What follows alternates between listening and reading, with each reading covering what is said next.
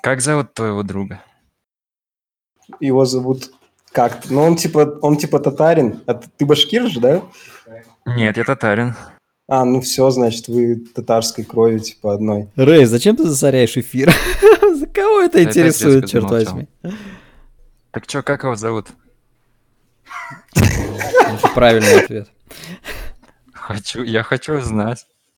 Его зовут Ильмар. Принято.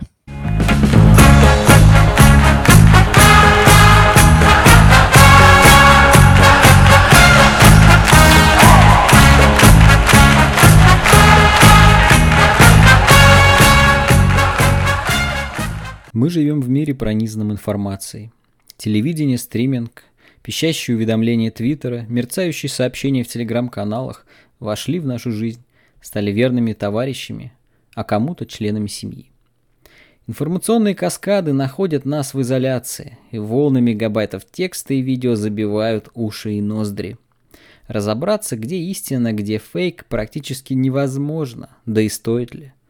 На дворе эпоха постправды, а в ней каждый сам за себя. Всем привет, это подкаст Ранчо, с вами Сергей Фролов, выпуск номер 7. Карантин продолжается, но мы сохраняем трезвость рассудка и далеки от уныния. У меня в гостях мои верные товарищи по фэнтези-лиге, Дима, экономист слэш-переводчик из Челябинска, Привет, спасибо, что снова позвал. И Рэй, энтузиаст, собаковод из Подмосковья. Рэй, ты, кстати, из какого города, уточни? А, я из Химок. Всем привет. Спасибо, что позвал. Очень рад быть здесь. Рэй, собаковод из Химок, так и запишем. Сегодня мы предадимся воспоминаниям о прошедшем сезоне НБА, поговорим о неочевидных итогах сезона, назовем неожиданные кандидатуры на награды лиги. Но прежде, чем мы погрузимся в баскетбольную мутатень, которая может быть даже не всем интересна и понятна, мы поговорим о чем-то, что вызывает подлинные чистые эмоции. Рэй, как ты дошел до того, что ты завел собаку и назвал ее Коби?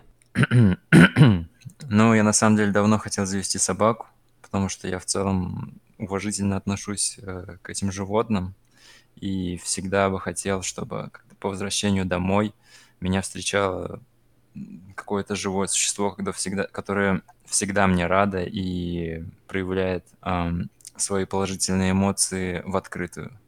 Поэтому, в принципе, я и дошел до этого, дожил до этого момента. Ну и как? А как? Ну теперь ты не возвращаешься домой, ты живешь дома, и как ощущение? Ну, на самом деле, очень удачно сложилось, что теперь у нас карантин, ну, в кавычках удачно, потому что на момент, когда я завел щенка, ему было два месяца, и он очень нуждался в внимании, поэтому пока он привыкает и обживается, я провожу много времени с ним, и, в принципе, он помогает мне справляться с карантином и с тем, что мы тут в самоизоляции заперты. А чем он похож на Коби? Мамба менталити, брат. Резонно. А, Рэй, ты не считаешь, что это немного неуважительно называть собаку именем мертвого баскетболиста? А, это должно быть оскорбительно для баскетболиста или для собаки? Уточни, пожалуйста.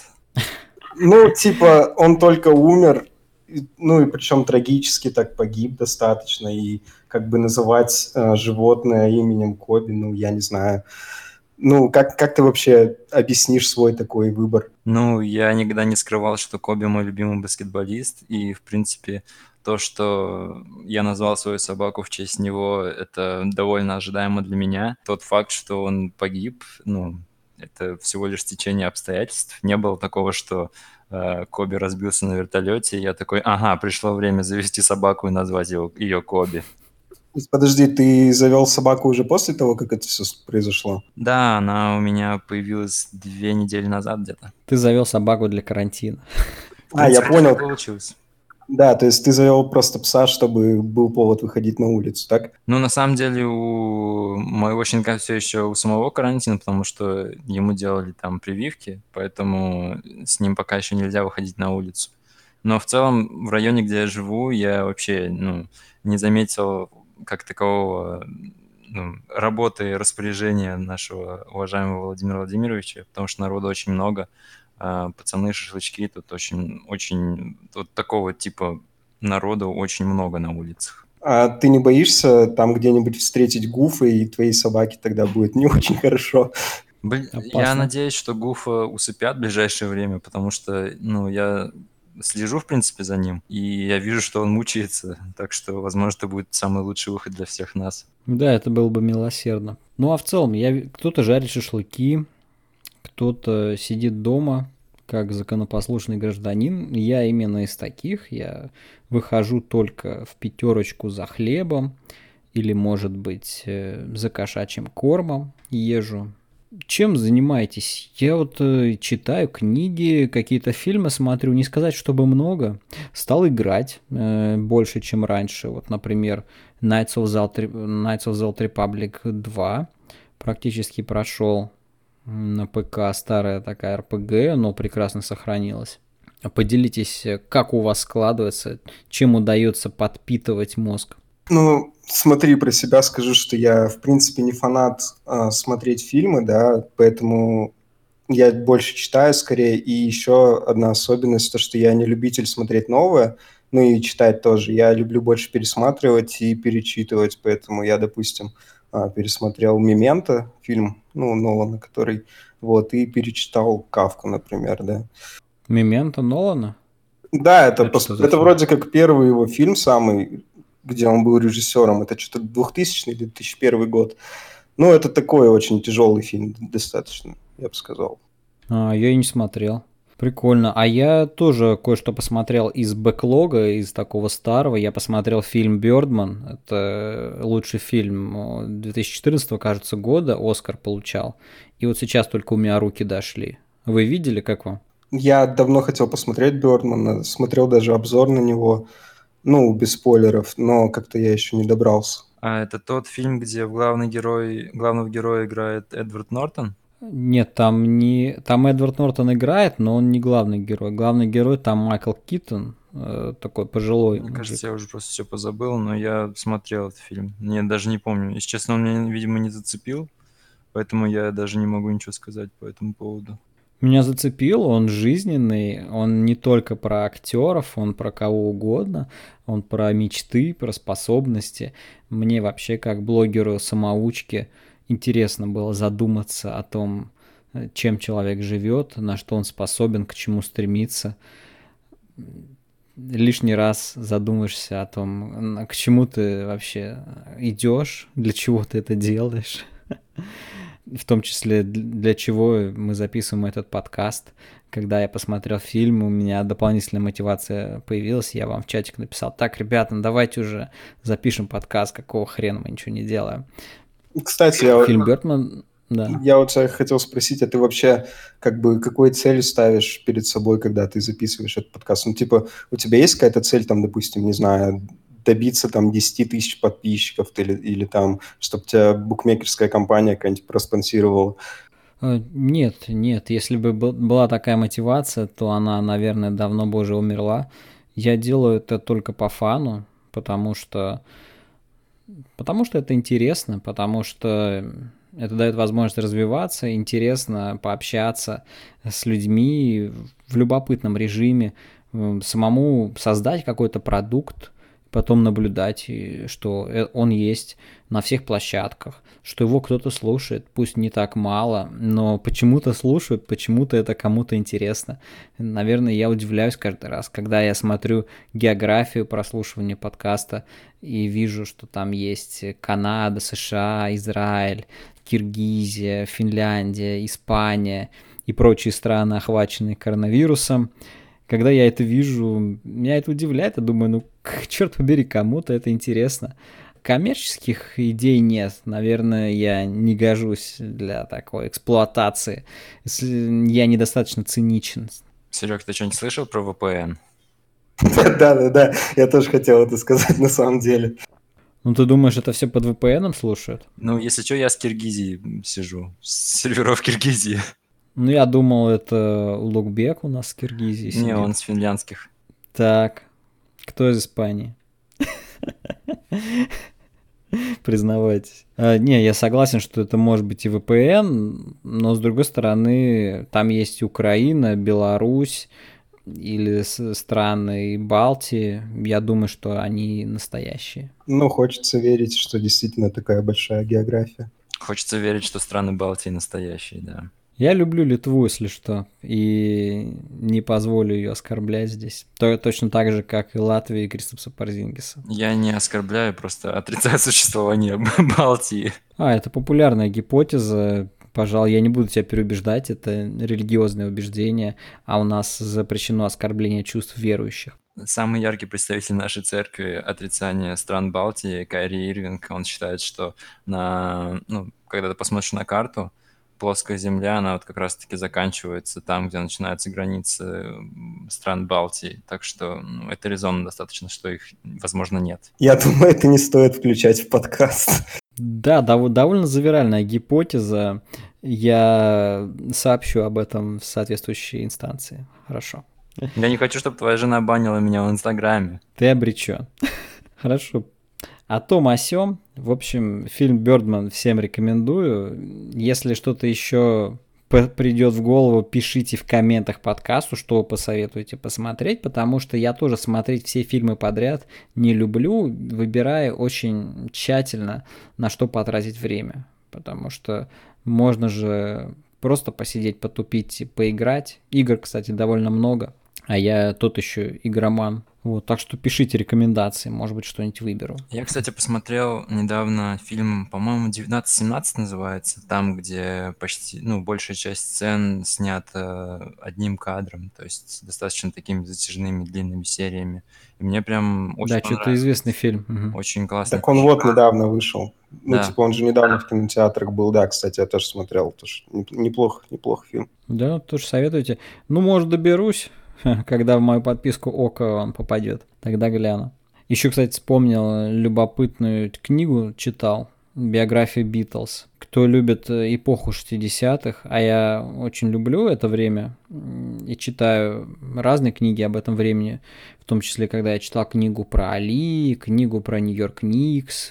Мне было очень интересно именно атмосферу 60-х узнать.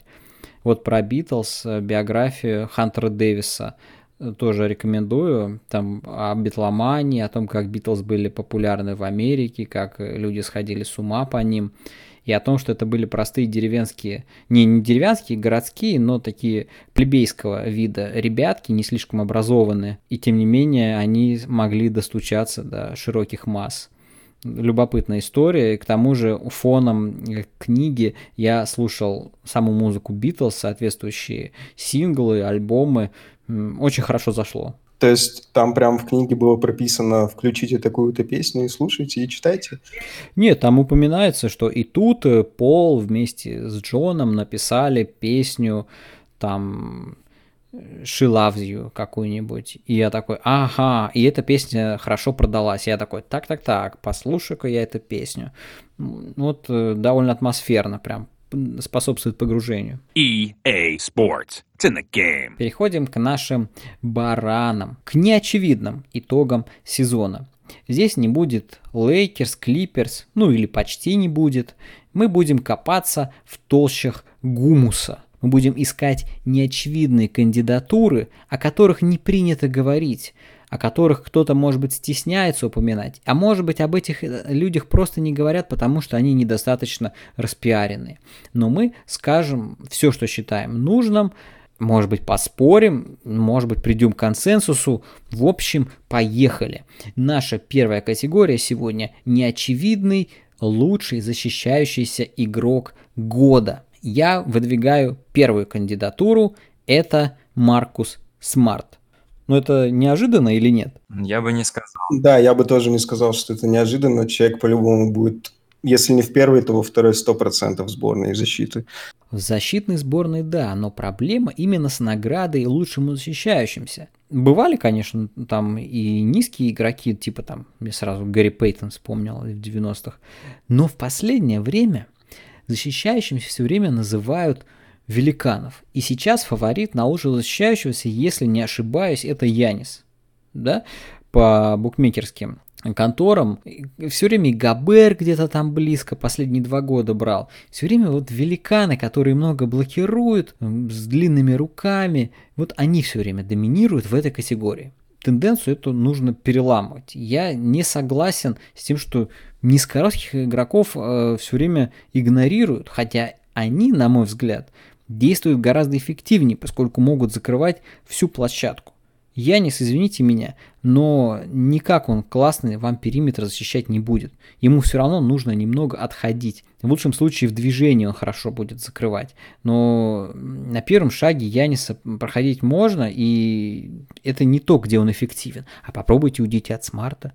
Смарт в посте упрется, на периметре и, как бы через него не пройти. Да и Смарт в целом выдал такой мощный сезон, став тотально основным стартером Бостона с процентом трехочковых 34,8. Это практически средний процент по лиге, при том, что он выбрасывает аж 7 раз за игру. Действует как полноценный поинтгард 5 ассистов. И при всем этом, хотя он является полноценным организатором игры, еще и клатчером, к тому же, поскольку берет часто броски в последние минуты, и победные на его счету есть. И при всем при этом – он дает и стилы, и блоки, и он не боится играть против самых мощных бигменов. Ну, особенно Янис это наилучший пример и один из самых ярких э, матчей, это где Бостон разделал Милуоки и где Смарт уничтожил Яниса. Чем парируете? Ты так, конечно, Серега складно рассказал нам про Смарта, что аж действительно стало тебя жалко, что ты его обменял в фэнтези на Айзею Томаса. О, это, это боль. Это боль, даже не напоминай. И в целом я с тобой соглашусь, что, конечно, вот эта доминация больших игроков э, в борьбе за звание Defensive Player of the Year э, действительно надоела.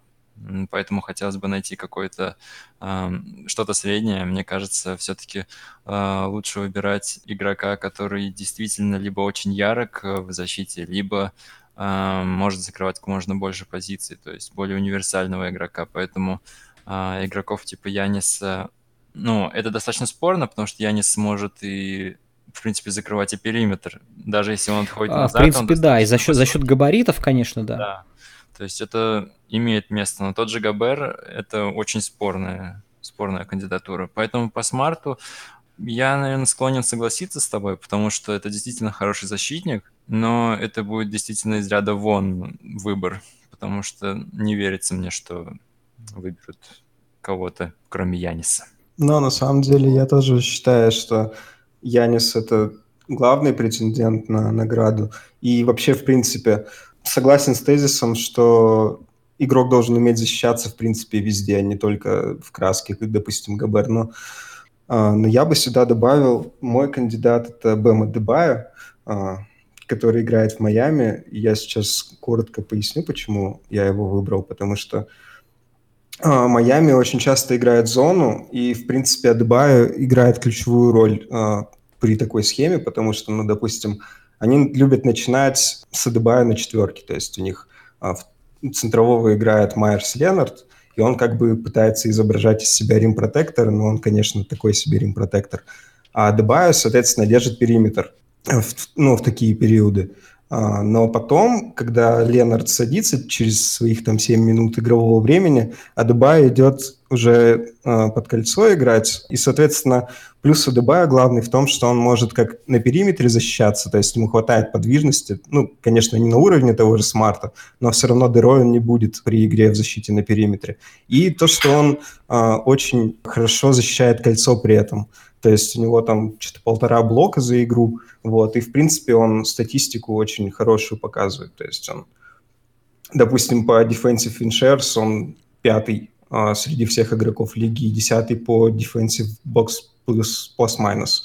Ну, это такие, конечно, достаточно сложные ну, показатели. Это, это спорные цифры, не всегда они хороши. Да, да, я знаю, что Серега вот, допустим, не любит а, не совсем доверяет цифрам таким статистическим, но все-таки они а, определенный вес имеют. То есть Адеба это как раз тот пример, когда и так называемый eye-тест показывает, что игрок хорош в защите, и плюс это может можно подтвердить с помощью статистических вот таких вот показателей. Я соглашусь с Димой, что действительно эти показатели не имеют места, потому что, во-первых, э, defensive in shares и defensive box плюс-минус, они вроде как э, коррелируют между собой, и при этом ты можешь видеть игрока на площадке и соотносить, насколько это правда или неправда. Так что в случае с Адабаю я действительно согласен.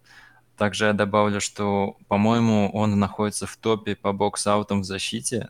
По-моему, это одна из самых недооцененных один из самых недооцененных показателей. И также, по-моему, он в топ-20 по владениям в защите, которые заканчиваются блоком. То есть достаточно эффективен. Ну, Митчел Робинсон тоже эффективен в таких владениях. Приведи нам цифры тогда прямо сейчас.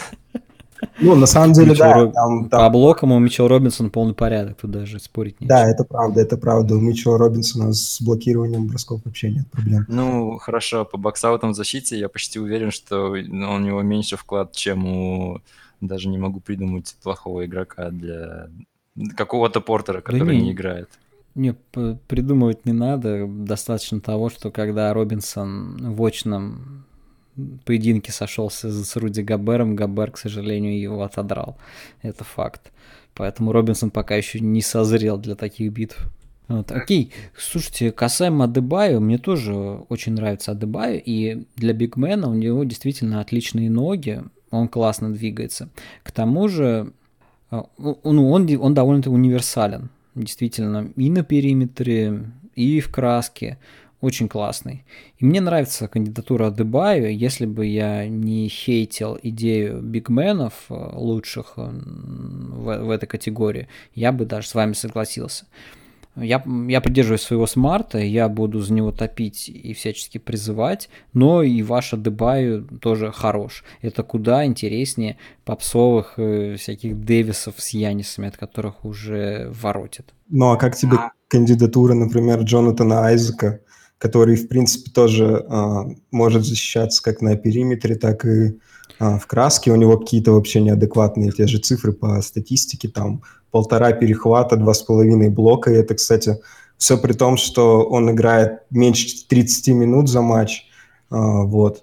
И, ну и в целом, как э, еще плюс в, в его копилку, так сказать, еще один аргумент в пользу него, это то, что, принципе, Орландо полагается на защиту, и он как главный игрок а, именно на своей половине. Да-да, обычно ведь лучшие защищающихся выбирают из команд с высоким рейтингом защиты. Там все так, так всегда Ну, Орландо, Орландо вроде сейчас восьмые, но они точно десятки. Вроде они восьмые сейчас. Сейчас я скажу точно. Торонто находится на первом месте, Орландо находится на пятом месте, но там делят с рядом других команд. Вот. Пятое место.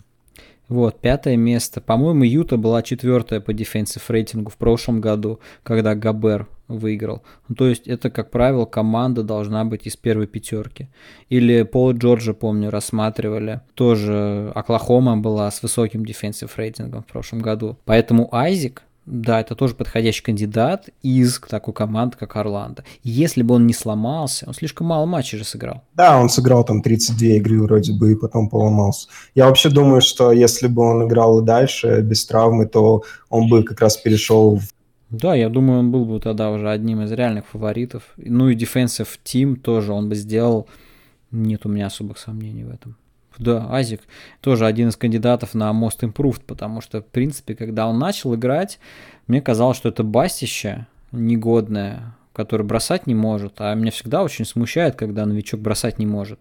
Он и сейчас по-прежнему так себе э, с броском, но зато он очень сильно добавил в защите и теперь реально полезен. По поводу Орландо хотел бы добавить, что, мне кажется, Никола Учевич э, считает, ну, по-моему, он достаточно недооценен в защитном плане, потому что он так же, как Адебая, хорош по боксаутам в защите, и, в принципе, я бы не сказал, что он, не, ну, что он недостаточно подвижный. По-моему, он двигается достаточно хорошо, и, в принципе, кольцо он умеет защищать, и подборы в защите у него, по-моему, он в топ-2. Он достаточно высоко в по подборам в защите с сопротивлением. Точно место я вам сказать не могу, но, по-моему, Вучевич тоже...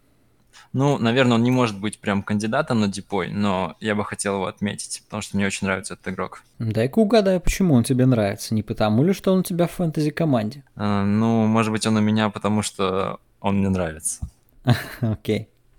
А хотел, кстати, еще пару кандидатов добавить по, на, по теме Дипоя. Кажется, имеет смысл отметить Донта Дивичензо и Оджи Ануноби, потому что они оба достаточно... Ну, они маленькие тоже так же, как и Маркус Смарт, но, наверное, Ануноби более универсальный. И оба этих игрока достаточно высоко по показателям тоже. Там defensive win shares, э, defensive, block, defensive box плюс-минус, высоко по стилам, по индивидуальному защитному рейтингу. И плюс они оба играют в командах, которые в топ-5 э, по защитному рейтингу. И, в принципе, смотреть то, то, как они защищаются, смотреть на то, как они защищаются, достаточно приятно. Ну, на Нуноби вообще посмотришь, там чисто размах рук, по-моему, у него э, вингспан там что-то 2.15, что ли. Я когда это увидел, у меня чуть челюсть ну, не ну вот, Да, поэтому что... Оджи Ануноби более такой универсальный, и, в принципе, я не удивлюсь, если он в будущем будет прям реальным кандидатом. Ну да, он еще молодой, что ему там 22, плюс он играет в Торонто, а там молодежь умеет развивать, так что да, вполне возможно. Да, ну Ноби в порядке. Как, как только он появился, сразу хвалили его защитные навыки. Когда он в первом своем плей-офф защищался против Леброна, это было довольно нелепо. Он совершенно не справился с такой задачей, но теперь сильно добавил, сейчас уже серьезный парень.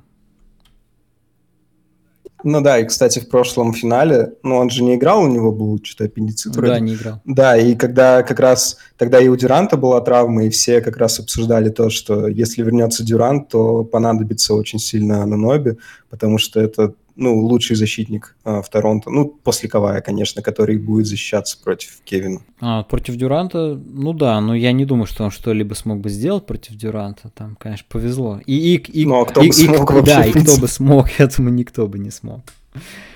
Вот. Окей, давайте, поехали. Наша следующая категория – неочевидные новички года – именно неочевидные, потому что новичок года известен, и я думаю, оспаривать его бесполезно. Это Джа Морант, это действительно лучший новичок, лучший среди новичков в клатче, самый впечатляющий, самый готовый, и при этом тот, кто сыграл достаточно много. Поэтому Джа Моранта мы выводим за скобки, и мы не будем э, лишний раз его перехваливать. Поговорим о ребятах из второго эшелона – я на правах э, старого болельщика Никс хочу потопить за Арджи Баррета, за своего парня из Мэдисон Сквер Гарден, который, к сожалению, страдает от токсичности ауры Никс, от того, как репутация клуба э, топит репутацию очень даже перспективного парня. Вы, ребята, не так тщательно смотрите за Никс. Вот для начала, как вы смотрите на Баррета со стороны? Ну, вообще для меня странно то, как его используют. То есть э, человек там играет по 37 минут за матч, хотя он играет даже с такими партнерами, которые у него не будут э, партнерами в его следующем сезоне, потому что там очень много игроков на однолетнем контракте, и типа калечить ему карьеру сразу таким, такими большими загрузками, ну, я не знаю. По-моему, его очень странно используют, вот, я бы это сказал. Я смотрел пару матчей, и да, соглашусь с вашими обеими, обоими мнениями вот он пришел, и началось это ментальное и физическое изнасилование. Э, я не понимаю, зачем столько играть, с учетом того, что это даже, даже если эти игроки останутся в следующем сезоне с ним, они все равно в этом сезоне ни за что не борются вообще. То есть это чрезмерно. Но в целом игрок достаточно перспективно выглядит, хорошие габариты, и вроде есть бросочек. Понимаете, какая штука? Я не так уж согласен. Мне не очень нравятся вот эти рассказы про то, что он слишком много играет. Дело в том, что это опт. И играть... Э, ведь матч, который он играет, понимаете, цифры, может, по сыгранным минутам высоки, но интенсивность вовсе не такая. Это не серьезные битвы типа Clippers, которые были в регулярке. Как правило, Барретт играет э, первую четверть, допустим, довольно много, но затем игра заканчивается, Никс э, полностью все сливают уже во второй четверти, и дальше идет э, garbage time, то, что там может играть кто угодно, и нагрузка совершенно не, того, не того качества. Ну меня вот... беспокоит, меня, меня не нагрузка беспокоит, меня беспокоит нет э, внятной системы, где он мог бы существовать и, и которая бы подчеркивала его сильные качества. Меня больше вот это беспокоит. А качество-то есть. Ну, я бы хотел добавить, что свои крестообразные связки я надорвал как раз-таки в мусорное время, поэтому я не вижу смысла играть много в матчах, которые ничего не значат. Того опыта, который он получит на 30 минутах, будет достаточно. Зачем ему играть под 40? Но с тем, что у Никс нет системы, ну, мне кажется, это такая прописная истина в последние 400 лет существования этой команды. Мгм. Да, и все же важно отметить качество Арджи Баррета, которые он обязательно проявит в будущие годы. И почему, на самом деле, я бы его в том числе, ну, по крайней мере, в тройку лучших новичков бы наверняка включил. Арджи Барретт очень хорош в проходе. Его трудно, установить, его трудно остановить. Он атлетичен, он идет на контакт и не теряет э, уверенности в себе, не боится контакта. По ходу сезона, между прочим, он в этом компоненте прибавлял. Он становился все более агрессивным, он э, смелел, порой его было реально трудно сдержать. Не так уж много игроков, которых трудно сдержать. Если образец 10 из 10 баллов по шкале неудержимости это Леброн, да, ну, наверное, мало кто может сравниться именно в проходе, то Арджи Барретт уже шестерочку какую-то выдавал. Потому что, ну, реально его стало трудно останавливать. Это, это такой навык, который не каждый способен показывать, и научиться этому тяжело. Это скорее такая природная способность преодолевать контакт, способность не бояться, переть. У Баррета это и есть. Вопрос, что он с этим будет делать дальше, и построит ли он на этом фундаменте что-нибудь еще. Ну, например, бросок. Или, может быть, э, пас. Есть над чем работать, есть над чем, но есть и хорошая база. Отметим отличные цифры. 14 очков за игру тоже очень прилично. Ну, на таких минутах 14 очков, это, ну, не знаю. Согласен. Но, но, ты, но ты, да, ты правильно говоришь, что у него действительно очень хорошее тело, ну, в смысле, габариты его, да. И за счет, за счет этого он может неплохо ходить в проходы, это правда. Но, но ему надо прибавлять э, в розыгрыше однозначно, потому что его хотят вроде как делать основным болхендлером. Была такая идея. И как да. бы, да, и когда вернулся Пейтон после травмы, как бы если он наберется опыта именно у Элфрида Пейтона в плане именно розыгрыша, то это будет очень даже неплохо. Возможно, в этом имеет смысл, да, а, чтобы развивать его как болхендлера. Но в первую очередь ему, конечно, нужен бросок, как мне кажется, потому что бросок, мне кажется, намного легче поставить, чем а, развить вот эти вот а, инстинкты разыгрывающего. Да научат его бросать. Я как-то за это особо не переживаю. Это все-таки более-менее автономно можно делать. Сейчас я надеюсь на то, чтобы хотя бы минимальный уровень порядка Леон Роуз, новый президент, выстроит. То, что было до этого, это был совсем трэш и садомия. Сейчас рассчитываю на перемены к лучшему, потому что падать ниже-то уже как бы и некуда. Но кого вы отметите из новичков, кроме Моранта? Ну, смотри, я прям вообще нестандартных людей выбрал, то есть а, людей, которые особо и не рассматриваются как претенденты на награду, но людей, которые могут быть полезны уже прям самые кратчайшие сроки для своих команд. А, поэтому я бы отметил Матису Тайбула из Филадельфии и Эрика Паскала из Голден Стейта, потому что у обеих команд э, очень большие проблемы с глубиной состава и, соответственно, очень большие проблемы с платежкой, потому что там у обоих клубов забиты вообще все по полной. Вот. Но они хоть и новички формально, вот в этом сезоне, но они уже показывают какой-то уровень игры, и они на очень мелких контрактах играют. Поэтому они, конечно, ну, у них нет такого э, потолка, как, допустим, у того же Джа Морента, э, но свою пользу, свои роли они могут приносить. Допустим, тот же Тайбул, э, если он действительно будет дальше развивать свой бросок. Он уже отличный защитник, потому что даже по той же статистике у него полтора перехвата за игру, хотя он играет меньше 20 минут. И плюсом он отлично блокирует для защитника. Вот. Если он поставит еще себе бросок, хотя бы просто с, с получения, то это уже будет очень ценный кадр для Филадельфии. Кстати, по ходу сезона он ведь прибавил по трехе. Я заметил, я за ним постоянно наблюдал. Это, кстати, как раз фэнтези мне помог в этом, поскольку Тайбл это персонаж, который постоянно у нас болтался на вейвере, которого ты подбираешь себе для стилов периодически. И я наблюдал за тем, как он бросает, и что-то у него выправилось. ближе к концу, он еще и матчи пропускал, правда, но ближе к концу я увидел у Тайбла какие-то э, подвижки в области catch and shoot, в области броска с получения, вроде бы он прибавил. Он, я надеюсь, что он станет стабильнее, и тогда это будет э, очень клевый тренди такой на 15 миллионов долларов вполне. Ну да, ну и с Паскалом тоже хорошая аналогия в плане того, что он тоже на минимальном, ну не на минимальном, он даже меньше минималки получает, он там какую-то частичку MLE забрал у Golden State, но он уже будет наверняка основным игроком ротации в следующем сезоне, а, когда уже все вернутся, все оправятся от травм. Но зато у него а, в принципе, способность набирать очки намного лучше развита. Возможно, он сможет э, стать защитником на уровне Дреймонда, тем более у него он под боком может там опытом поделиться.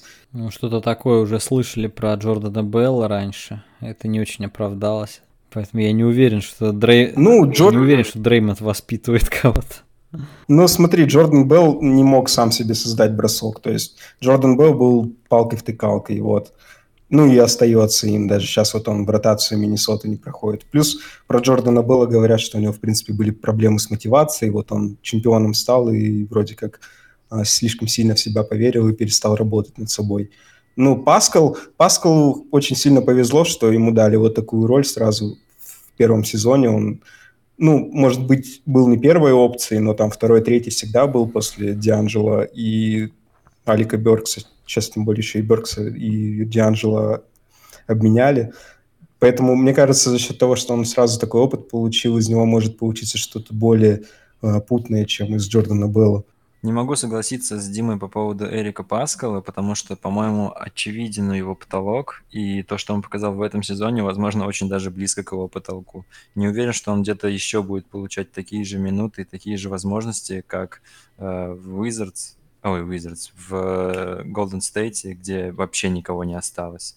Поэтому для меня его будущее очень туманно. Согласен, это немного похоже на кейс. Это ребят, которые играют в Golden State, Маркис Крис, Драган Бендер. Ну, черт побери, в Golden State они кажутся игроками. Поставьте их в нормальный клуб, и это будет мусор. Маркис Крис это мусор, мы уже видели это. Это ничтожество. Марки, Маркиз э, Крис в Голден Стейте это основной центровой с дабл-даблом за игру и прочими финтифлюшками. Да, Поэтому да. цифры Паскала очень скептически на них смотрю. Думаю, что на серьезном уровне именно здесь-то он и просядет. Ну, у него однозначно уменьшится роль в следующем сезоне. Я даже не уверен, что он будет выходить в старте. Точнее, скорее всего, он не будет выходить в старте. Да, скорее всего, он просядет по цифрам. В принципе, я думаю, что он будет игроком ротации однозначно, просто потому что в Golden State очень проблемно с деньгами, а, с местом под потолком, поэтому тут все будет зависеть от него, как он действительно сможет а, переключиться вот с этой роли игрока, которому все позволено, потому что мы ни за что там не боремся, а, поэтому делай все, что хочешь, да, на роль, возможно, главного скорера со скамейки. Рэй, какой у тебя контр, контркандидат? Ну, действительно, Джаморант в этом сезоне выглядит несдвигаемой фигурой, фигурой на место главного новичка, и я очень рад за него, потому что он тоже у меня в фэнтези-команде. Вот. Но я бы отметил его одноклубника, Брэндона Кларка. Это достаточно возрастной для новичка центровой, ему 23 года уже, и на 20 минутах он выдает достаточно хорошую статистику, 12 очков, 6 подборов. У него еще полтора ассиста, но я не знаю, я не уверен, что он хоть, хоть сколь-нибудь хорош в розыгрыше. А, но я бы хотел отметить, что у него достаточно высокий процент с игры, он в топ-5, по-моему, по лиге, 62%, и 40% э, трехочковый на одну попытку в, за игру. Так что я думаю, из него вырастет достаточно хороший игрок. Не думаю, что он реальный кандидат, но мы про них и не можем говорить, потому что есть Марант. Да, это, это теневой, это теневой такой претендент. Я тоже большой поклонник Брэндона Кларка. Он мне сразу разбил сердце в летней лиге, когда я его увидел. Я о нем писал, он был MVP летней лиги. Меня подкупило то, что он бросок прокачал буквально за два месяца. После окончания сезона в колледже он полностью изменил себе технику броска, и он создал его. Он начал забивать трехи. Он пока что бросает довольно медленно. Ну, безусловно, это не снайпер. Но сейчас он уже может растягивать. Он может растягивать, он может забивать. Мне, мне реально нравится Кларк, и он безумно атлетичен, он мощен, именно поэтому он здорово выпрыгивает, поэтому он здорово завершает. То, что Дима немного презрительно называл палкой-втыкалкой, это тоже описывает Кларка, но Кларк может больше. Ну, он достаточно универса... универсальный центровой и как бы центровой будущего, наверное, вот так можно сказать. Не такой уж он и большой вроде как. Он undersized центровой, он слишком низкий для центрового, ну да, он, конечно, не палка-втыкалка, у него и там бросок может тоже прорезаться достаточно приличный. Так что да, на самом деле это очень хорошая кандидатура, тоже поддерживаю. Барретт, Кларк и Тайбл слэш Паскал. Такие вот неочевидные Rookie of the Year. След, следующая по неочевидности категория – лучший тренер сезона. И здесь у нас есть команды с лучшим рекордом есть тренеры Майк Буденхольцер, Фрэнк Вогель, тренеры лучших команд регулярки. Но были ли они реально лучшими тренерами? И стоит ли нам реально смотреть на них как претендентов на награду? Вот сомневаюсь. Есть, конечно, Ник Нерс. По поводу Ника Нерса вообще всем все давно понятно, особенно мне. Ник Нерс – это лучший тренер в истории баскетбола, ни много ни мало. Я думаю, возражений не будет. Так? Ага, возражений нет. Отлично, поехали дальше. Так вот, за исключением Ника Нерса, который является недостижимой величиной в этой вселенной, я отметил такого симпатичного мужичка, как Тейлор Дженкинс. Написал о нем в Инстаграме, в Телеграме, тоже как э, своего э, фаворита. Тейлор Дженкинс – человек, который пересобрал Мемфис, сделал это очень быстро и при этом а был тренером-новичком. То есть э, в 35 лет можно попасть в сильнейшую баскетбольную лигу мира и реально перевернуть игру, заново все создать и создать реально интересную играющую команду. И это достойно того, чтобы наградить. Как вам Мемфис в этом году, а? Ну, на самом деле, я считаю, что он как раз-таки будет, ну, в топ-5 по голосованию тренеров э, однозначно, потому что, да, про Мемфис все говорили, что они вряд ли даже будут претендовать на попадание в плей-офф, не то чтобы э, будут там на восьмом месте с положительным рекордом. Ну, это, я тоже поддерживаю эту кандидатуру, и это, наверное, первая, первая фамилия, которая мне всплывает в голове, если нужно говорить про лучшего тренера этого сезона на самом деле. И да, Ник Нерс нас не обманет. Ник Нерс я не обсуждаю, потому что успехи Торонто, они сами за себя говорят. Но Дженкинс, Дженкинс, э, человек, который удивил. Ну, кто, кто мог ждать? Я отмечу пару моментов, которые он изменил, которые важно отметить. Он научил Мемфис подбирать. Безусловно, этому способствовало приобретение Волончунаса, но Волончунас не был таким уж маньяком-убийцей в Торонто. Он, между прочим, там был всего лишь игроком ротации, не самым значимым, особенно в ключевых играх, где часто маленькие пятерки играли и Нерсы, и Кейси. Второе. Он сделал игру быстрой. Я посмотрел, темп э, Мемфиса 109. Самый высокий темп в истории клуба, начиная от Ванкувера и до Гризлис нынешних. Он сделал Мемфис быстрым он убил э, старый добрый Grit and Grind, которым был известен Мемфис, эм, медленная, там грязноватая, удушающая атака. Дженкинс э, отринул это.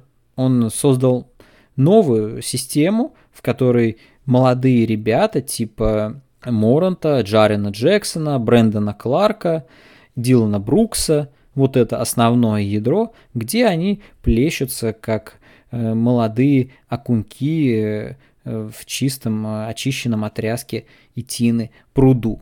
Мемфис – это лучшее из молодого и раннего. Может быть, у вас есть другие неочевидные кандидатуры? Ну, я бы отметил Элвина Джентри, главного тренера New Orleans Pelicans, потому что мне очень нравится, как построена игра, все достаточно живо, и коллектив достаточно боеспособный. Условно они борются за плей-офф, боролись за плей-офф в этом сезоне. А, я надеюсь, что они будут даже, дальше также расти. Мне очень нравится, как под его руководством заиграли, заиграл тот мусорный пакет, который считался мусорным в лице Лонзо Болла и Брэндона Инграма. Да, у меня чертовски сильно подгорает. Вообще я научился игнорировать э, комментарии всякие нелепые. Я и на спорте тоже комментарии не читаю, да и в целом перестал туда заходить за ненадобностью, но у меня очень всегда сильно подгорало от хейтеров э, Элвина Джентри, которые называют его физруком и льют э, всякую прочую ересь. Джентри в очередной раз, уже не первый, всем все доказал. Он поставил команде игру еще без всякого Зайона. Обратите внимание, Зайон ему был не так уж и нужен. Новый Орлеан был играющей командой без Зайона. Сейчас с Зайоном он стал более вариативным, э, более агрессивным и физически крепким. Но и без Зайона он сделал из Брэндона Инграма просто такого э, Кевин Дюрант Лайт. Ну это же круто. Да, это очень круто, что чуваку просто не нужен был первый пик, чтобы построить хорошую команду. Факт, достаточно было э, взять ребят, которые просто хотят играть. И Лонзо Бол тоже это показал. Дим, ты кого выберешь? Ну, я хотел бы сначала добавить про Джентри. А, заметьте, и Дженкинс, и Джентри, они, они начинаются на в первую очередь зрелищные. Так, Первый рецепт, ну, стать, да, как стать лучшим тренером. Да. Меняйте фамилию. Никс, Ник да. Джуниорс. Джеткинсон. Да, в общем, заметьте, они оба поставили в первую очередь симпатичную игру. То есть, ну, Мемфис вообще из Тошнилова стал играть в очень быстрый темп. Да, очень зрелищный. Ну, в этом, конечно, и очень сильно помог Маран сам, потому что он сам по себе очень интересно за ним наблюдать, за всеми его пируэтами и так далее. Ну и Новый Орлеан, да, то же самое. То есть тоже ну, они и раньше вроде играли достаточно быстро, но сейчас это вообще одна из самых бегущих команд. Вообще, я считаю, что именно через атаку, через выстраивание именно атакующей игры и развивается молодежь в первую очередь. Этим я бы и объяснил тот же прогресс Инграма до Олстара, да, например. Здесь как раз-таки я и привел бы свою кандидатуру, достаточно неочевидную. Это Скотт Брукс, а, который тренирует Вашингтон. А, почему именно он? Ну, потому что а, у них в платежке есть такие тела, как Андрей Пасечникс, Джонатан Уильямс, Гаррисон Мэтьюс, и они периодически там появляются и, в принципе, даже что-то показывают отдельное. А, вот. И, в принципе, у Вашингтона на какой-то отрезок времени была вообще лучшая атака, и она до сих пор там то ли, то ли в тройке, то ли в топ-5 атака. И они при всем при этом находятся на девятом месте, то есть даже теоретически не потеряли шансы на плей-офф. И это при том, что у них там почти 40 миллионов платежки забиты контрактом Вола, который уже а, два года даже не держал баскетбольный мяч в руках. Мне, кстати, это реально достаточно неожиданная кандидатура и реально вполне себе имеет под собой основание. Круто. Аргументы ты действительно привел, хотя надо понимать, это Восток, и на Востоке сейчас даже ну, уже сейчас не имеет значения, когда сезон де-факто завершен, но даже Никс имели шансы там куда-то в плей-офф попадать, или Чикаго позволяли себе что-то там кудахтать про плей-офф. Поэтому на Востоке достаточно быть, ну, не совсем уже днищенским дном, чтобы бороться за плей-офф. К сожалению, просто конкуренция не такая высокая. Ну, эта ремарка, эта ремарка имеет место быть. Все равно, я думаю, что Скотт Брукс реально хорошую работу провел. Я ценю работу с молодежью. Они действительно много неожиданных ребят выцепили, тех же. И Пасечник неплохо играл. Ну, это такой довольно типичный центровой, без особых э, виньеток э, в своих скиллах. Но и Джонатан Уильямс, и Гаррисон Мэтьюс. Морец Вагнер. Ну, Вагнер очень много лечился, к сожалению мы видели мало Вагнера, чтобы о чем-то серьезно пока говорить и говорить о том, что Брукс с ним поработал. Мо Вагнер просто талантливый сам по себе был, и когда от него избавились Лейкерс, я удивился, думаю, странно, этот парень им пригодится. Он довольно, довольно классный. В какой-то степени он даже интереснее, чем Кузма на позиции четвертого номера потому что Кузма, как по мне, дырявый. Вот. Ну, это уж и им видней. Ну, Кузма это чисто, конечно, мусорный скорер, скорее всего, и не больше. Хоть и на него сделали ставку в Лейкерс, а, когда они э, в том же пакете за Дэвиса отдали всех, кроме него. Это, это да, это было странно, но спасибо менеджменту Лейкерс. Теперь мы знаем, что Брэндон Инграм – это игрок уровня матча всех звезд. Да, и то же самое с Мо Вагнером. Сейчас мы понимаем, что Вагнер это тоже рабочий для НБА игрок, который имеет будущее.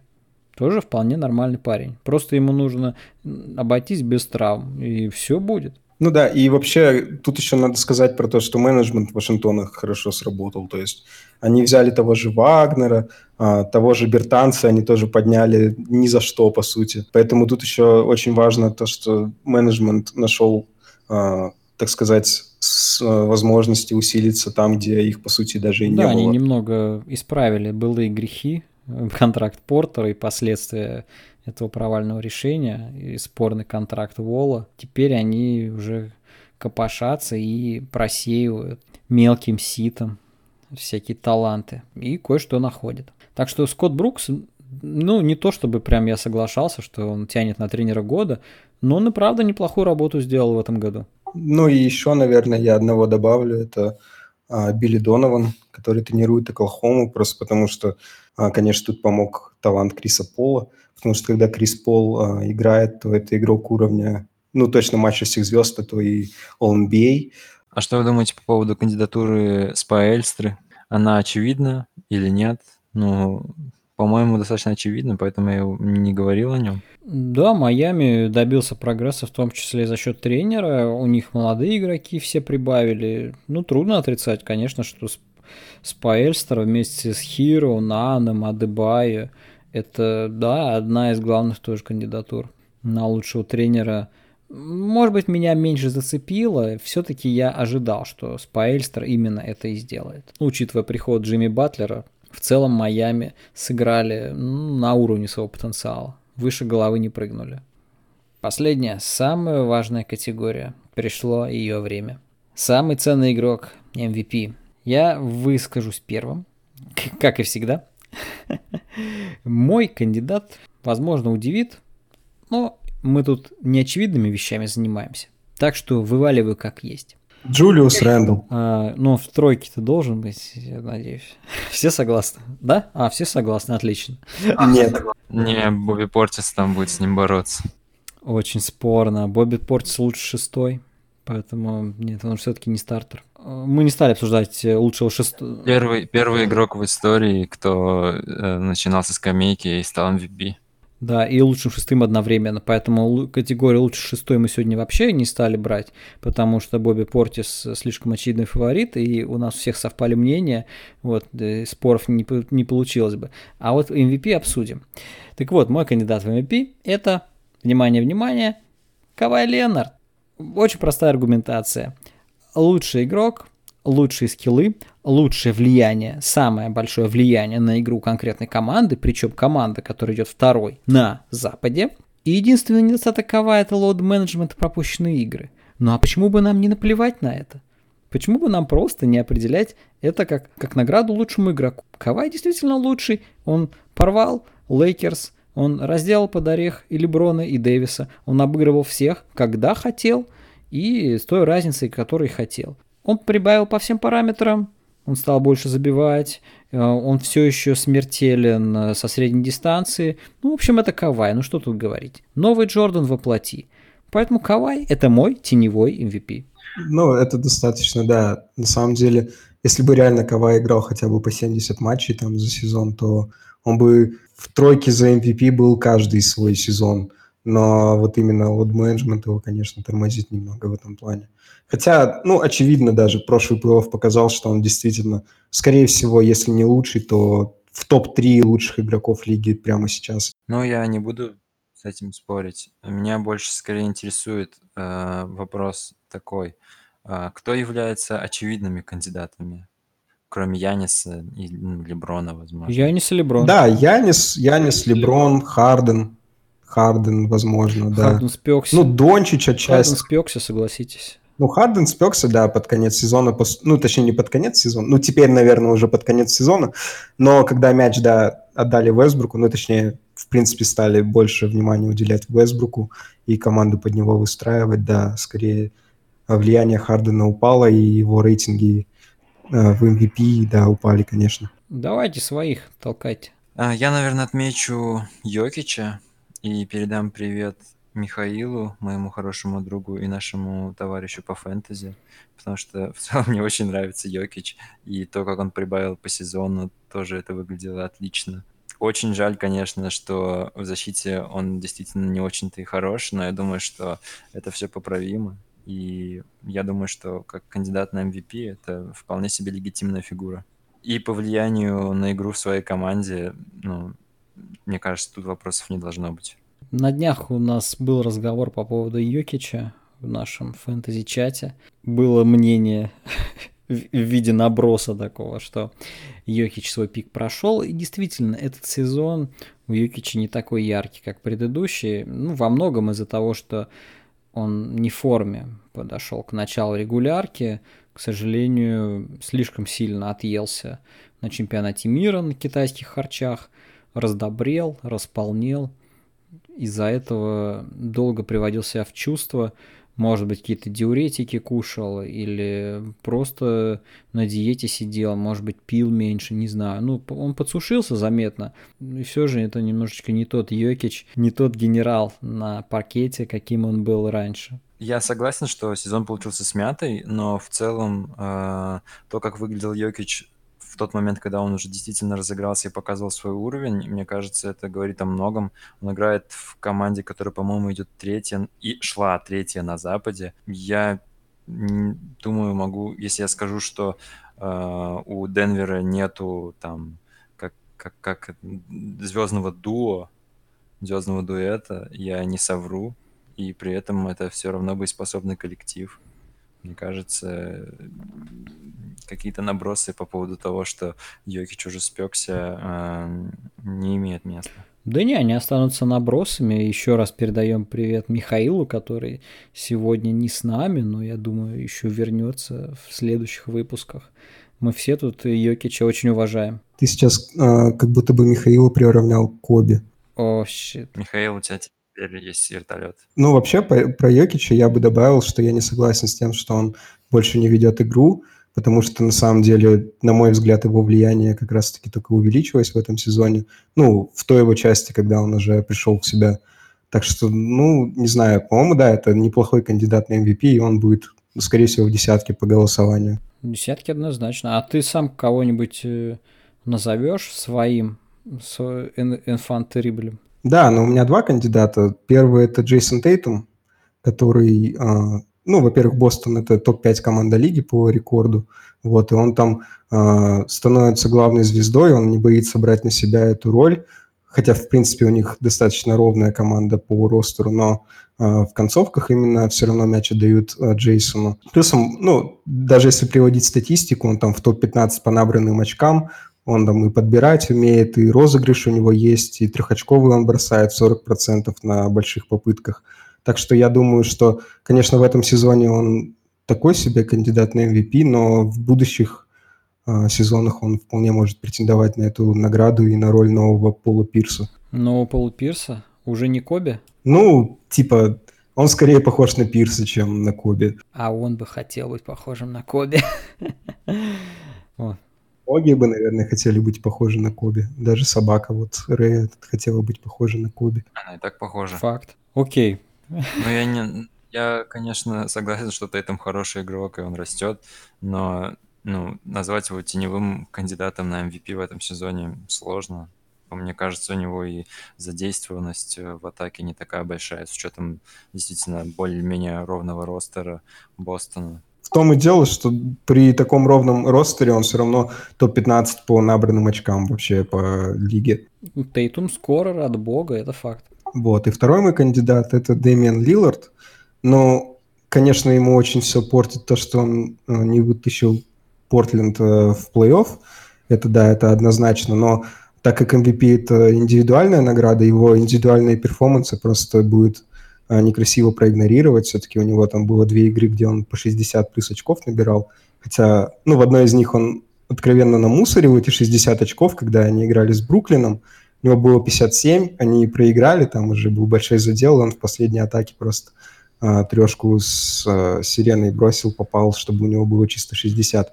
Но учитывая то, какие травмы у Портленда и вообще какая у них ситуация, то, что у них там Кармела даже играет в старте на больших минутах, а, и они еще там что-то пытаются на что-то претендовать, это достойно того, чтобы его отметить. Ну, Лиларду стоило затащить Портленд в плей-офф. Может быть, он это и сделал бы, мы уже, наверное, не узнаем, как обернется на самом деле. А так, Лилард, да, хороший сезон. Наверное, лучший, кстати, если смотреть по регулярке. Наверное, может быть, даже лучший за все годы у, у Дэйма. Так, ну, заканчиваем, да, тогда? Окей. ну, переходим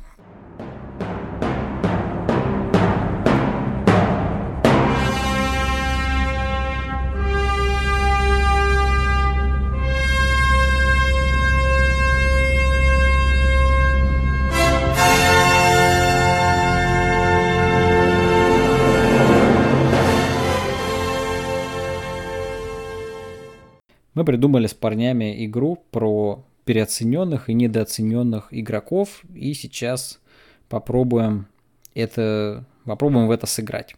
В общем, суть такова.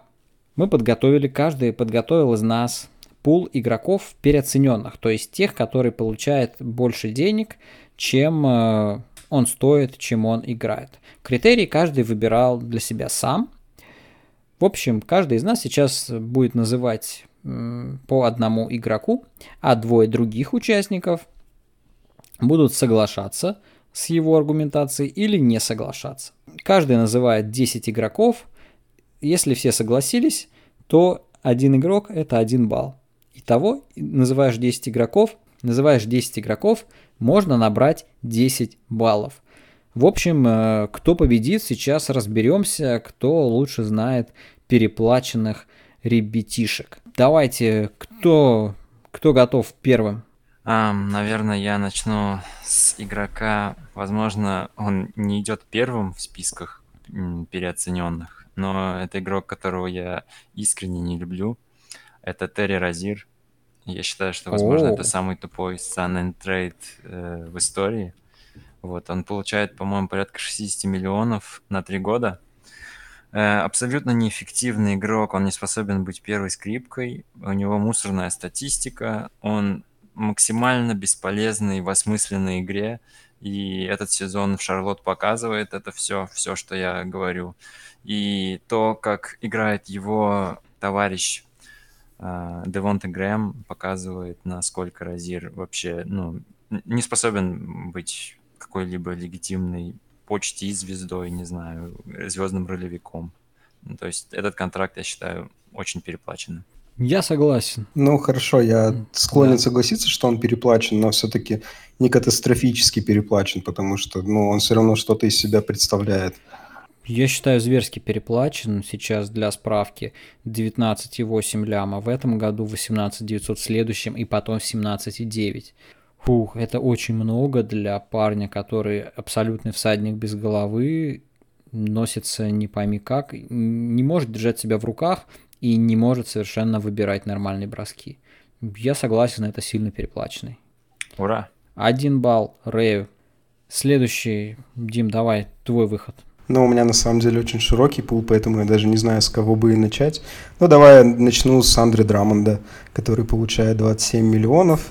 А, который показывает какую-то а, неадекватную статистику вообще по всем категориям, но при этом, а, когда ты смотришь матчи, ты понимаешь, что его вклад в игру минимальный на самом деле. Конечно, он там все подборы мира может себе забрать, но при этом даже результаты его команды Детройта и тот факт, что его, по сути, обменяли на пик второго раунда, уже о многом говорит. Да, факт, по Драмонду вопросов нет. Э, в современной НБА классические центровые не могут получать максималку, не могут так много стоить. Я думаю, засчитываем. Да, я, я на самом деле, когда смотрю на Драмонда, даже не могу сказать, что это классический центровой. Это скорее просто бегающая петрушка, бесполезная даже под кольцом. Ну, я не могу сказать, что это хороший римпротектор.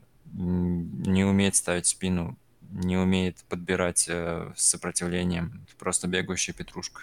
Подбор умеет фармить, да и только. Давай, Серег, твоя очередь.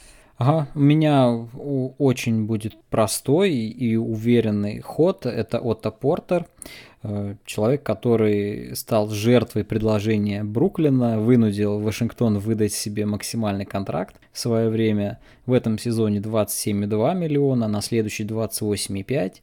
При этом господин Портер в этом году за Чикаго сыграл всего 14 матчей, в которых набирал 12 очков. Ну, этот человек играет за максималку, как говорится, enough said. Спасибо Бруклину за да, это. Да, это подлянка была просто потрясающая. Ну, Вашингтон, Вашингтон избавился, конечно, сбросил это добро в Чикаго, но это по-прежнему один из худших контрактов в лиге, безусловно. По, по Отто Портеру вопросов нету.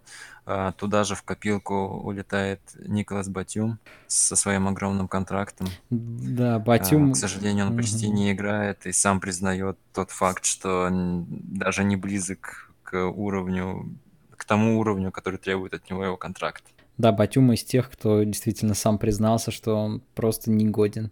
Поэтому сидит на лавке и совершенно бесполезен. 31 год, вроде бы не такой старый, но совершенно разложившийся. Жаль, жаль, грустно. А, всем засчитываем. Дим, давай дальше. Ну, я пойду дальше, наверное, по центровым. А, возможно, спорный пик, но это Стивен Адамс, который получает почти 26 миллионов. Ну, на самом деле, а, он более импактный, чем Драмонт, конечно, и результаты Оклахомы об этом говорят, но 26 миллионов – это, по-моему, из той же самой категории, что центровой, который сейчас получает максималку, он переоценен э, заведомо. Ну да, в принципе, нельзя сейчас э, такого центрового считать э, удачным выбором. Ну, просто он не делает такого импакта в современной лиге. Адамс его не дает тоже. Э, согласен, засчитываю. Я тоже полностью поддерживаю. Очень ограниченный игрок и не самостоятельная опция. Поэтому такая зарплата какая-то чрезмерная. Угу. Так, у вас уже по два или по три было? Я то... По два. Ага, а то что-то два, считать. Окей. Мой следующий пик это Майк Конли. Э, к сожалению, контракт, который казался в свое время неплохим, человек, который играл на уровне матча всех звезд, был безусловным лидером Мемфиса, внезапно разложился в Юте. В следующий сезон у него, э, он у него не совсем гарантирован, там гарантировано больше 20 миллионов, денег. Э, в общем, Юта вряд ли будет его отчислять, потому что больше хлопот от этого. Конли еще отыграет. Э, к сожалению, на свои 30 плюс миллионов в год он уже ничего не дает и даже э, в центр, э, и даже в стартовую пятерку не влазит. Пока наши списки совпадают, по-моему, потому что все игроки, которых вы назвали, также есть у меня, и не могу с этим поспорить. Да, тоже согласен абсолютно, что Конли не оправдал тех ожиданий, на которые, которые на него возложили, когда его обменивали в Юту, что он будет помогать Доновану Митчеллу, будет отвлекать внимание защиты, но тем не менее Юте как-то и без него достаточно хорошо удалось сыграть. Но пик, да, пик а, засчитывается. Come on, угу. давай, Рэй. Следующим я назову, наверное, Горги Дженга. Он получает по 17 миллионов, и его контракт будет длиться, получается, еще следующий сезон.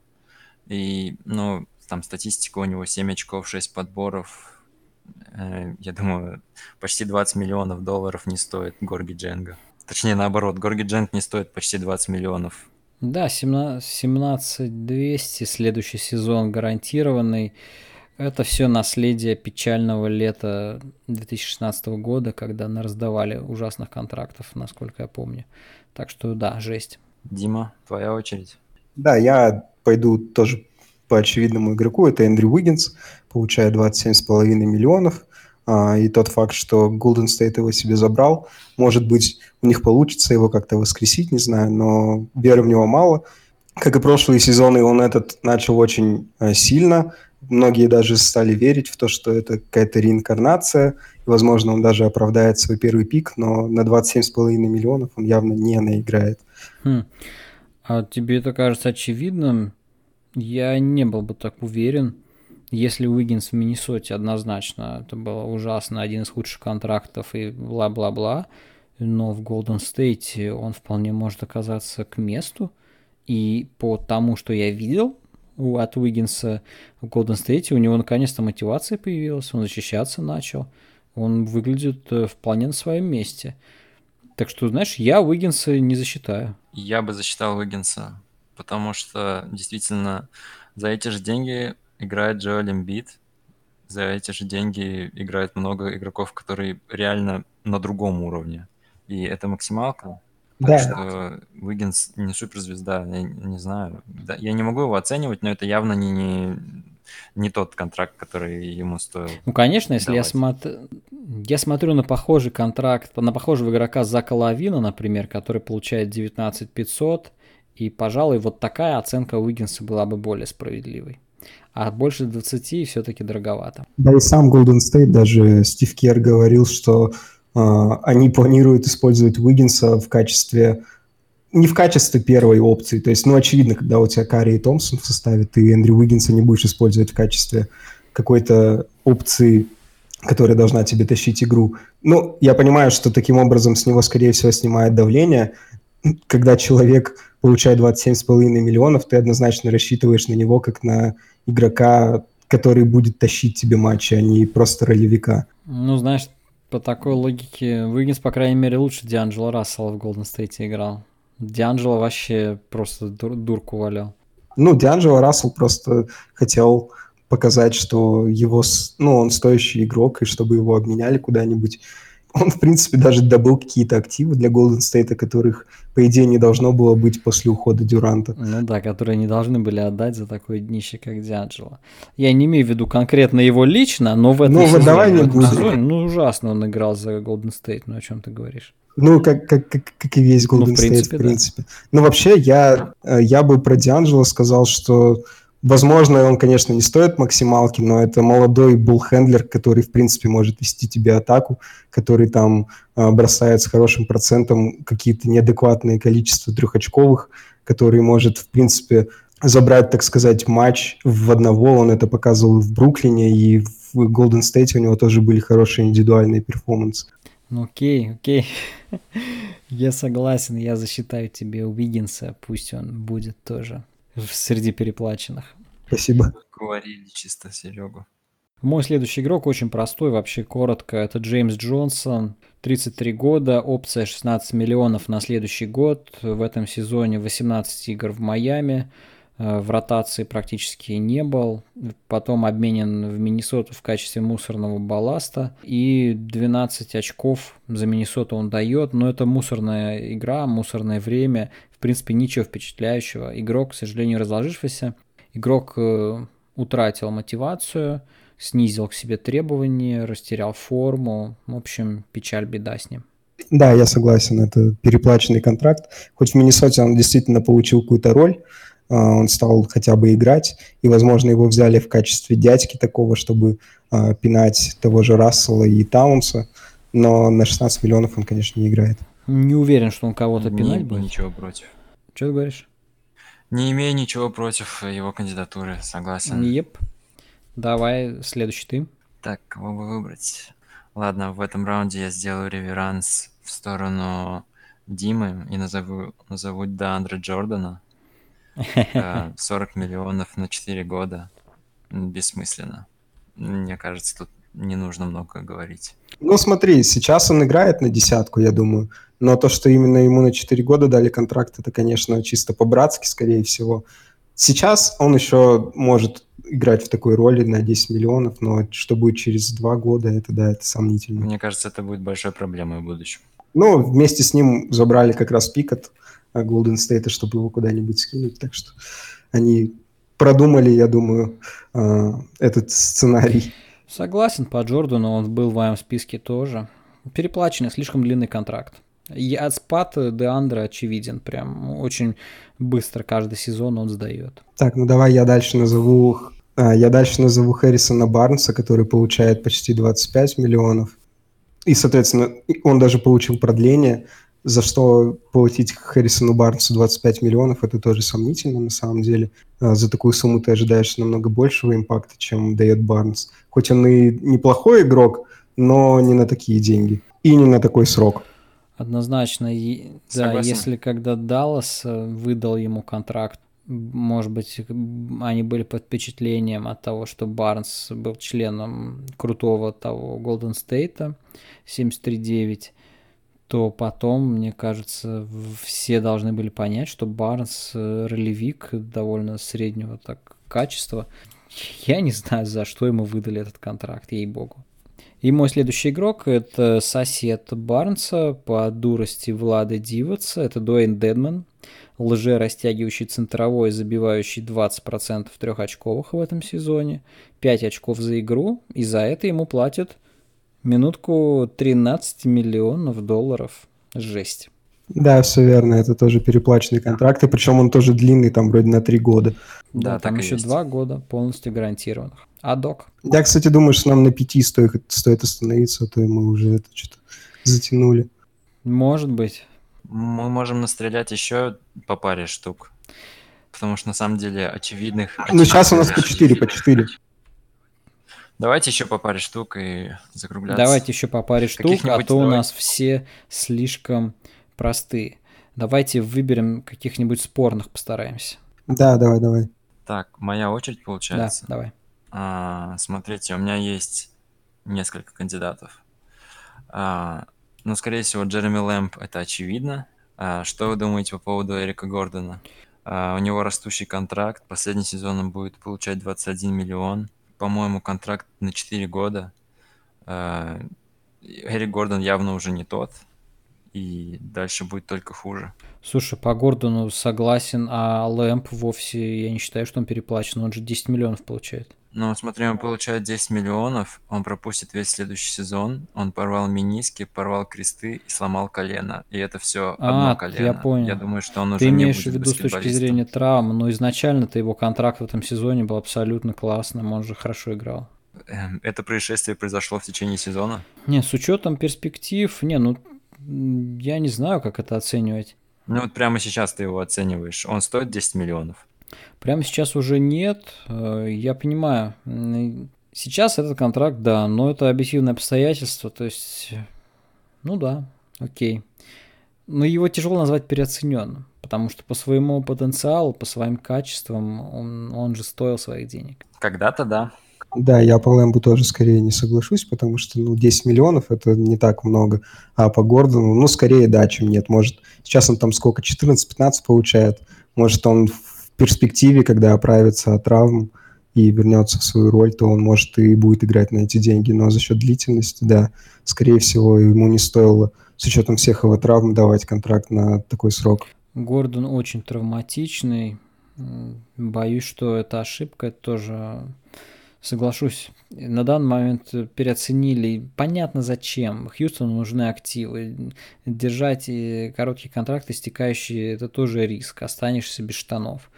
Поэтому они старались продлять на побольше.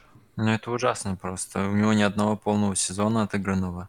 Этот сезон, по-моему, статистически наихудший. Он там 37% с игры бросает. Это же ужасно. И по травмам тоже. По травмам тоже худший сезон. Дим, Давайте давай дальше. своих, тоже давай сразу двоих. Ну, смотри, первый у меня Джон Уолл, который получает 38. Не знаю, а, сможет ли он вернуться на свой тот уровень, когда он а, должен был получать эти деньги, потому что а, все его травмы, то, что он две травмы подряд получил, пропустил два года, и при этом получает супер макс, и скоро будет получать по 40 миллионов. И опять же, вот мы говорили сегодня про Вашингтон, неизвестно, как он вообще повлияет потом на этот коллектив, когда он вернется. Поэтому первый мой пик – это Джон Уолл. А, ну и второй я вкину, наверное, а, Руди Гея, который получает 14. Ну, тоже та же ситуация, что и с Эриком Гордоном. У Сан-Антонио особо, особо не было выбора, и они подписывали всех, кого могут, но Руди Гей за 14, не знаю, по-моему, спорно. Ну, Руди Гей в предыдущие сезоны, в принципе, давал неплохое, неплохие цифры, неплохо влиял на игру. В этом году он подсдал, как и весь Сан-Антонио в целом, поэтому трудно его судить. Я тоже не могу согласиться полностью по поводу Руди Гея. Я думал насчет него, но, в принципе, э, я посмотрел на рынок. Это за такие деньги достаточно хороший игрок. Ведь он защищается и, и в клатче может решать. Не знаю, довольно универсальный. Немножечко уже побитый жизнью, травмами и всем-всем, но в целом все еще полезный игрок. Не, ну, не мусор, мы тут называли таких кадров нелепых, и по сравнению с ними Руди Гей довольно полезный. Согласен. Был бы он на 25, как Барнс, и другое дело. Но все-таки он так, в более легитимной категории находится. И моя парочка финальная. Два, два игрока, два бигмена, которые получили похожие контракты. На мой взгляд, это довольно абсурдно, когда бигмены получают сейчас такие деньги. Первый это Ларри Нэнс, это Кливленд, и, по-моему, Ларри Нэнс получил свои, свои 10 миллионов в год исключительно потому, что его фамилия Нэнс и его батя играл за Кливленд поскольку никакого особого импакта он не дает. На высоком уровне Ларри Нэнс проверен, абсолютно провальные перформансы были у него в Кливленде с Леброном. Сейчас он мусорит что-то там 10 очков, 7 подборов, но, извините меня, в Кливленде, учитывая тот градус борьбы, который там существует, ну, небольшого ума дела. И второй бигмен – это Дуайт Пауэлл из Далласа. Я не говорю о его травме, он тоже порвал ахилл и надолго вылетел. Это, конечно, ухудшает его оценку, но у него еще гарантированы 10, 11 и 11 миллионов на следующие три сезона. И, по-моему, это тоже жесть, потому что Дуайт Пауэлл, хотя и неплохо защищается, но в целом это такая же ограниченная субстанция, как и Руди Габер, которого мы тут распекали. На мой взгляд, сейчас в лиге таким центром красная цена – это пятак. Ну, ну никак не десятками нужно разбрасываться на таких ну, очень ограниченных специалистов. Что скажете по этим ребятам? Ну, я по Немсу скорее не согласен, потому что ему платить все-таки, скорее всего, можно в таких условиях, тем более в Кливленде, потому что он там и трехочковый иногда может бросить, да и в защите он не совсем дырявый. Поэтому, ну, Возможно, да, это переплата, но не такая катастрофическая. А Двайт Пауэлл, ну, не знаю, мне сложно его как-то оценить. Скорее всего, да, за игрока такой роли 10 миллионов. Ну, не знаю. Но тоже я бы не назвал это катастрофической переплатой. Я тоже склонен согласиться с Димой, что достаточно спорные ты назвал фамилии. Я старался, это чтобы спорные были. В каких-то каких-то условиях, мне кажется, они стоят этих денег. Я бы не сказал, что это прям мусорные игроки. Мне кажется, из Нэнса еще можно что-нибудь слепить, потому что он, по-моему, не такой уж и старый. И 10 миллионов за Нэнса или 10 миллионов за Пауэлла это лучше, чем 10 миллионов за Джереми Лэмбо. Ну, за поломанного Джереми Лэмбо. У Пауэлла тоже ахилл. Кстати говоря, да. Ну, на, по Пауэллу, да, меньше вопросов. По Нэнсу довольно спорно. Окей, okay, just as planned. Так и задумывалось, чтобы было спорно. А, а иначе у нас не получалось. Ну, так, кажется, каждый из нас назвал по одному спорному игроку, и кто-то не согласился. И вроде бы боевая ничья. Турнир не очень получился. В общем, кровь не пролилась сегодня.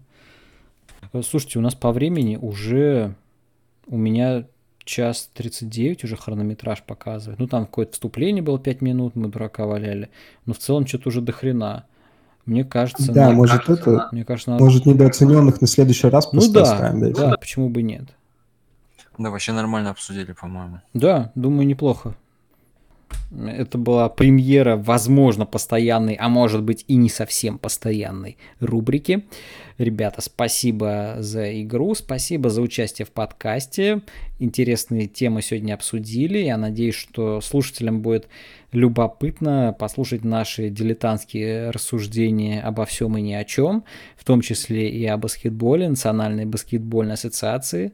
Давайте закругляться. До новых встреч. Это подкаст «Ранчо». Не забывайте Э, слушать нас на всех возможных площадках. Мы есть в iTunes, Google подкастах. Я публикую специальную суперссылку, где собрано все-все-все.